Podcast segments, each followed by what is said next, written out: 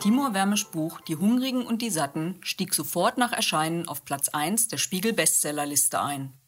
Die satirische Beschreibung der Flüchtlingsdebatte bei den Satten wird mit einer Vorort-Live-Übertragung kombiniert, die ein hohes Medieninteresse hervorruft. Auch auf der Frankfurter Buchmesse war der Autor ständig belagert. Dennoch konnte ich mich mit ihm über seinen zweiten Roman unterhalten. Hallo Timur Wermisch. Hallo Frau Goethe. Die Hungrigen und die Satten ist der zweite Roman. Zwischen diesem und er ist wieder da liegen sechs Jahre. Warum hat das Schreiben so viel Zeit benötigt? Das Schreiben hat gar nicht so viel Zeit benötigt. Äh, das äh, Vermarkten von Er ist wieder da hat relativ viel Zeit in Anspruch genommen. Äh, weil es ja nicht so ein Erfolg war, der irgendwie so paff explodiert und dann nach vier Wochen wieder rum ist, sondern weil es halt eine richtig große, lange Welle war. Mit Auslandsrechten und all diesen Fällen fand es dazu. Und dann hat man auch dann die Gelegenheit, verschiedene Länder zu bereisen oder zu, nicht zu bereisen, sondern dahin zu gehen. Und das ist natürlich, mache ich schon manchmal ganz gern, dass ich dann irgendwo herumfahre und dann mich wichtig mache und Interviews gebe und, und, und allen Leuten die Welt erkläre. Und so. Das ist natürlich, den, den Oberlehrer in mir, der mag das natürlich auch. Und dann geht man halt dahin und dorthin und äh, schaut sich so ein paar Städte an und macht ein bisschen. Mhm. Und äh, dann gibt es noch andere Sachen. Ich habe auch sehr gerne verschiedene Projekte wahrgenommen, die sich mir dann er ergeben haben. Also, ähm, die Tatsache, dass ich ein Buch übersetzen kann, äh, das jetzt auch nicht so schwer zu übersetzen ist. Das mache ich halt einfach mal und probiere es dann aus. Oder die Tatsache, dass man eben ein, am Drehbuch versucht mitzuarbeiten oder dieses Drehbuch erstmal zu entwickeln versucht. Das hat auch relativ lang gebraucht und äh, war jetzt nicht so ergiebig, aber man lernt was dabei. Und das probiere ich halt einfach aus. Also, dieser Erfolg ist ja nicht nur so, dass er einem Geld beschert, sondern er gibt einem auch Möglichkeiten. Wäre ja blöd, wenn man die nicht nutzt. Also, oder wäre blöd. Ich interessiere mich halt dafür. Mhm. Und erneut behandelst du mit diesem Buch dann das Thema, was nur im ersten Moment witzig ist. Ne, schon bald erkennt man dieses Beklemmende, den Flüchtlingsstrom. Wartest du darauf, dass diese Themen in der Tagesschau präsentiert werden oder steckt eine akribische Recherche dahinter? Ähm, die Recherche ist relativ einfach in dem Fall. Man muss ganz ehrlich sagen, dass in diesem Buch nichts steht von dem, was wir nicht aus der Tagesschau kennen, aus den Nachrichten kennen, aus dem Internet kennen. Ich habe keine besonderen Seiten, ich habe keine besonderen Informationen. Was ich nehme, sind die Dinge, die wirklich auf der Straße liegen. Und weshalb ich das Buch dann irgendwann geschrieben habe, irgendwann war die Tatsache, dass das Thema zwar ganz offen herumliegt, aber es wird von allen oder den allermeisten Leuten immer nur bis zu einem bestimmten Punkt behandelt, einem ganz frühen eigentlich fast unnützen Punkt. Also im Grunde sind das diese beiden Punkte, wir müssen allen, allen Menschen helfen, was im Grunde eine Utopie ist, oder wir dürfen keinen einzigen mehr reinlassen, was genauso schwer und gar nicht umzusetzen ist. Und da hört dann die Debatte auf. Und dann sitzt man halt da in, vor Nachrichtensendungen, vor Berichten, Reportagen und denkt sich, ja, aber beide Punkte lösen das Problem doch überhaupt nicht. Also und das, das muss doch jedem klar sein, dass dieses Problem nicht gelöst wird. Und auch diese Tatsache, dass jeder weiß, dass das Problem nicht wirklich gelöst wird, blüht ja überhaupt erst der Unfug mit der AfD, weil die halt noch von allen schwachsinnigen Lösungen noch am ehesten mit dem Zaun eine, eine, eine halbwegs vernünftig oder halbwegs erzählbare Lösung ähm, äh, durchkriegen. Also das ist ja aufgrund dieser Unsicherheit klappt das ja mit, dieser, diesem, diesem AfD-Rezept offenbar. Äh, ja, aber tatsächlich, das Thema liegt auf der Straße und es wird aber nicht wirklich verhandelt. Ja. Und dieses ernste Thema ist ja jetzt oft dann noch mit dem Thema Privatfernsehen, zum Beispiel Engel im Elend, halt verknüpft. Ne? Ja. Wie, wie, muss man sich bei dir dann die Ausarbeitung vorstellen? Sitzt du mit einem Notizblock und guckst RTL 2 oder? Äh, ich weiß nicht genau, wann die Zutaten in welcher Reihenfolge die sich ergeben haben. Allerdings relativ früh. Ähm, wann, wann das Fernsehen dazugekommen ist, kann ich auf Anhieb nicht genau sagen. Der erste Gedanke war zweifelsohne der, wenn ich die Grenzen dicht mache, dann bleiben die Flüchtlinge irgendwo hängen, sammeln sich da, haben Zeit. Und haben so viel Zeit, die könnten theoretisch auch zu Fuß gehen. Wäre gar nicht weiter schlimm. das Fernsehen dazu, es ist möglich, dass das dazu kam, weil meine Frau in der Zeit äh, damals in einem Flüchtlingsheim ehrenamtlich ausgeholfen hat. Und ich mir da halt immer so denke, irgendwie, na, da kannst du aber auch eine Fernsehshow draus machen. Oder so. Man kann ja praktisch aus allem eine Fernsehshow machen. Wie Leute ein, ein, etwas reparieren, wie Leute ein Haus tünchen, oder die fadesten Dinge. Im Grunde würde man wahrscheinlich Germany's Next äh, Top-Sekretärin irgendwie. Und dann kommen wir jetzt zu einer Challenge, wo wir alle innerhalb des nächsten gucken, wo kriege ich jetzt einen Kaffee her. Und die Kaffeemaschine ist ausgefallen. So, wenn wir jetzt mal die Klischees wirklich ordentlich durchspielen oder irgendwas anderes, dann denke ich mir halt Challenges aus. Der Gummibaum ist kaputt. Wo kriege ich das neue, neue Grünpflanze her? So, das ist also im Grunde ist alles unter diesem Blickwinkel, unter diesem Verdichtungsmechanismus des Fernsehens, kann ich aus praktisch allen eine Fernsehshow machen. Also warum denn nicht aus einem Flüchtlingsheim? Gerade weil es so unvorstellbar ist oder weil es so eklig ist oder so blöd oder so Dings. Nee, mach halt eine Show draus.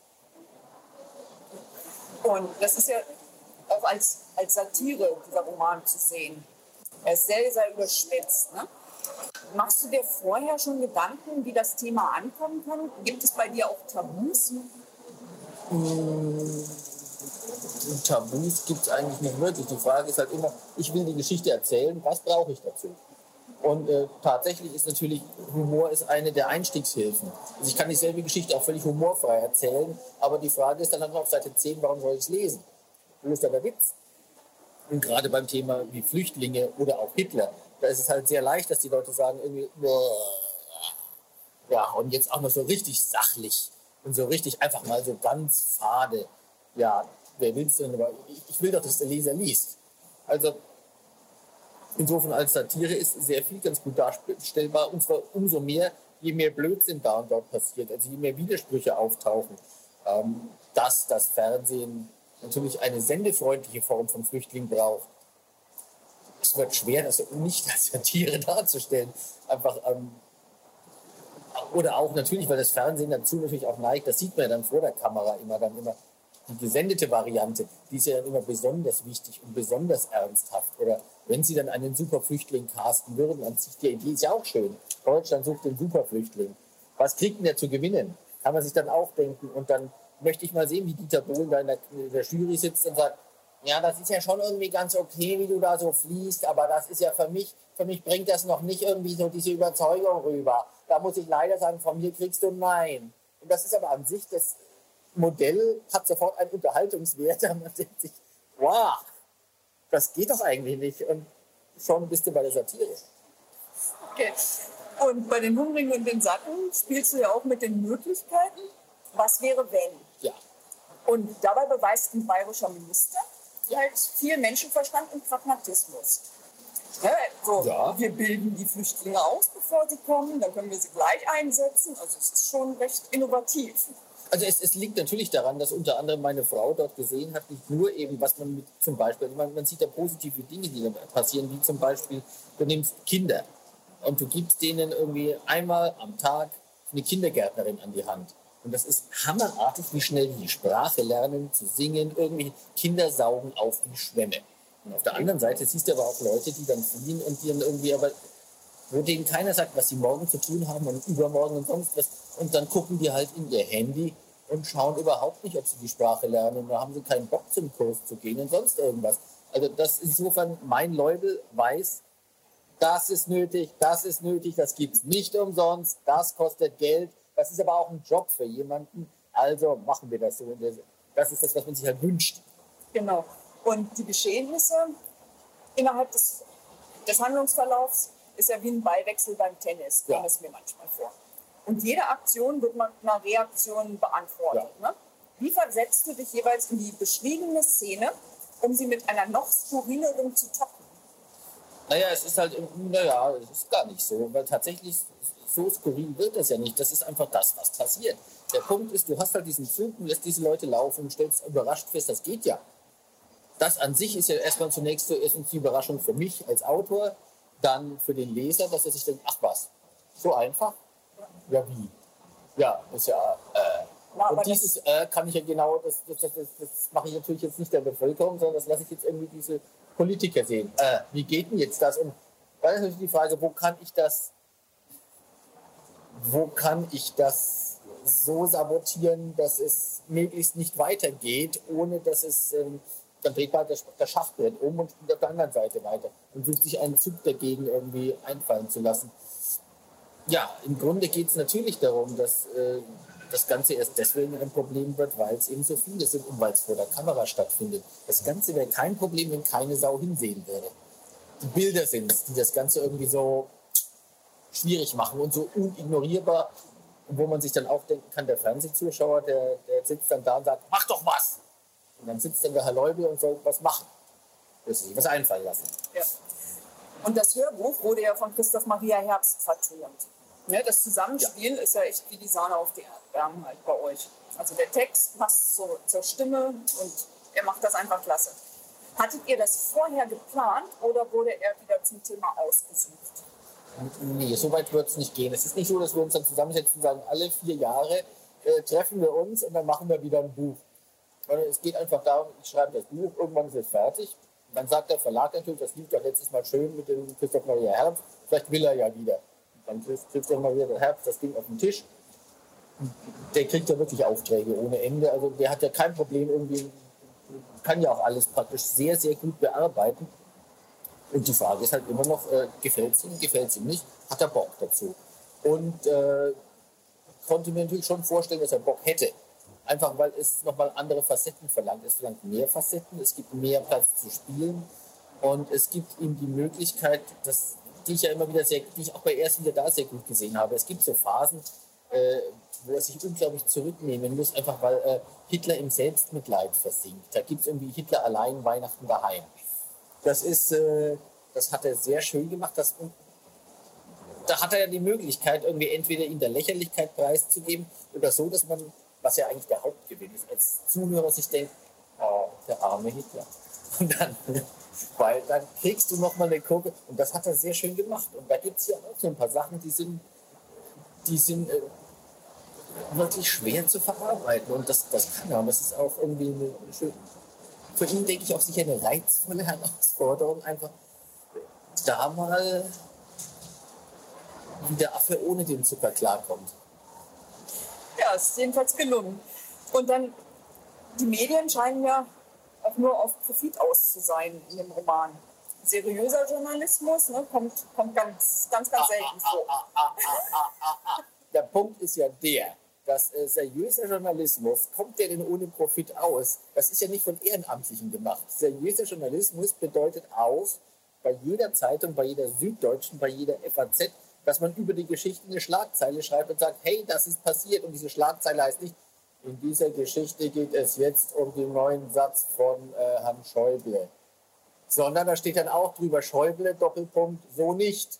Und dann drunter, also Aufmerksamkeit ist das Geschäft von Medien und äh, Zuschauen ist das Geschäft von Medien und nicht Langeweile oder besonders dröge, sondern es geht darum, Aufmerksamkeit zu sammeln. Das muss man einfach so sehen. Das ist das, das sich letztlich auch zum Verkauf von Anzeigen eignet. Auch die FAZ lebt nicht nur davon, dass sie Pressemitteilungen druckt. Auch da muss es sich schön lesen. Also diese Medien haben ihre eigenen Gesetze die Aufmerksamkeit ist Schlüsselmoment dazu bei allen. Das ist nicht böse oder zynisch. Das ist äh, da, wo keiner hinschaut, da hat man kein Medium, da hat man nichts, da hat man ein Testbild. Okay, und dann habe ich mal gelesen, du hast für die Shape geschrieben. Ja. Wie verschaffst du dir denn einen Ausgleich zu deiner sitzenden Tätigkeit, wenn du schreibst? Äh, durch äh, relativ wenig Sport und andere sitzende Tätigkeiten wie Fernsehen. Das mhm. ist durch das, also ich, ich schreibe ja auch gar nicht so viel, ich trödel viel rum. Aber ansonsten mache ich ein bisschen Sport, aber der Deal ist immer nur so viel Sport, dass man ohne Bedenken essen und trinken kann. Das ist nicht umgekehrt. So geht es hier nicht um irgendwie die Traumfigur. Das ist das, was ich meine Frau gerne hätte. Dass ich mich so zu einem doch ein bisschen mehr hinshape. Aber der Deal ist einfach, ähm, dem körperlichen Verfall ein bisschen Einhalt zu gebieten, aber Mehr auch nicht. Und kannst du auch schon was über neue Projekte verraten? Nee, weil ich nicht weiß, was auf mich zukommt. Das ist, also ich habe jetzt, ich sitze noch nicht und ich komme auch sehr gut ohne Schreiben klar.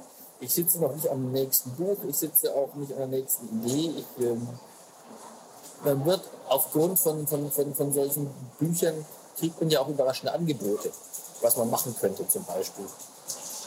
Und da greife ich dann auch tatsächlich ganz gerne zu und da, ach, dies doch mal oder jenes. Unter anderem auch diese Sache, dass ich ja nach wie vor gerne über schreibe, über, über Comics berichte. Dass ich einfach tatsächlich noch immer als Journalist tätig bin und ähm, einfach auch Dinge auswähle, die mir Spaß machen, obwohl sie sich nicht rentieren. Wirtschaftlich, obwohl man anders irgendwie mehr verdienen könnte. Da bin ich gerne offen, einfach weil ähm, irgendwann stellt man fest, man hat jetzt irgendwie eine ganz ordentliche Menge an Geld verdient. Und das ist nicht das, was das Leben irgendwie so hammerartig lebenswert macht, sondern tatsächlich habe ich jetzt eine gewisse Freiheit, mir Dinge auszusuchen. Und äh, das ist auch etwas, was eine Chance, die sehr wenige Menschen haben. Und von daher denke ich mir, muss man halt auch damit irgendwie halbwegs verantwortungsbewusst umgehen und sagen, freue ich mich, dass die da ist und versuche die dann nicht irgendwie wegzuschmeißen, sondern einfach Sachen wahrzunehmen, zu denen ich sonst nicht komme. Ja, das ist schön. Ja. Okay, dann hab vielen Dank, dass du dir die Zeit genommen hast, um die Fragen ja, zu beantworten. Ja. Ja? Ja. Tschüss. Tschüss. Mit diesem großen Einblick können wir uns nun genau vorstellen, wie die 500 Seiten Satire entstanden sind. Genau wie Wermischs Debüt habe ich mir nach dem Lesen schon mehrmals das Hörbuch angehört. Bei jedem Hören werde ich auf neue Einzelheiten aufmerksam. Die vollständige Schwärmerei über das Buch lest ihr auf meinem Blog fraugoetheliest.wordpress.com.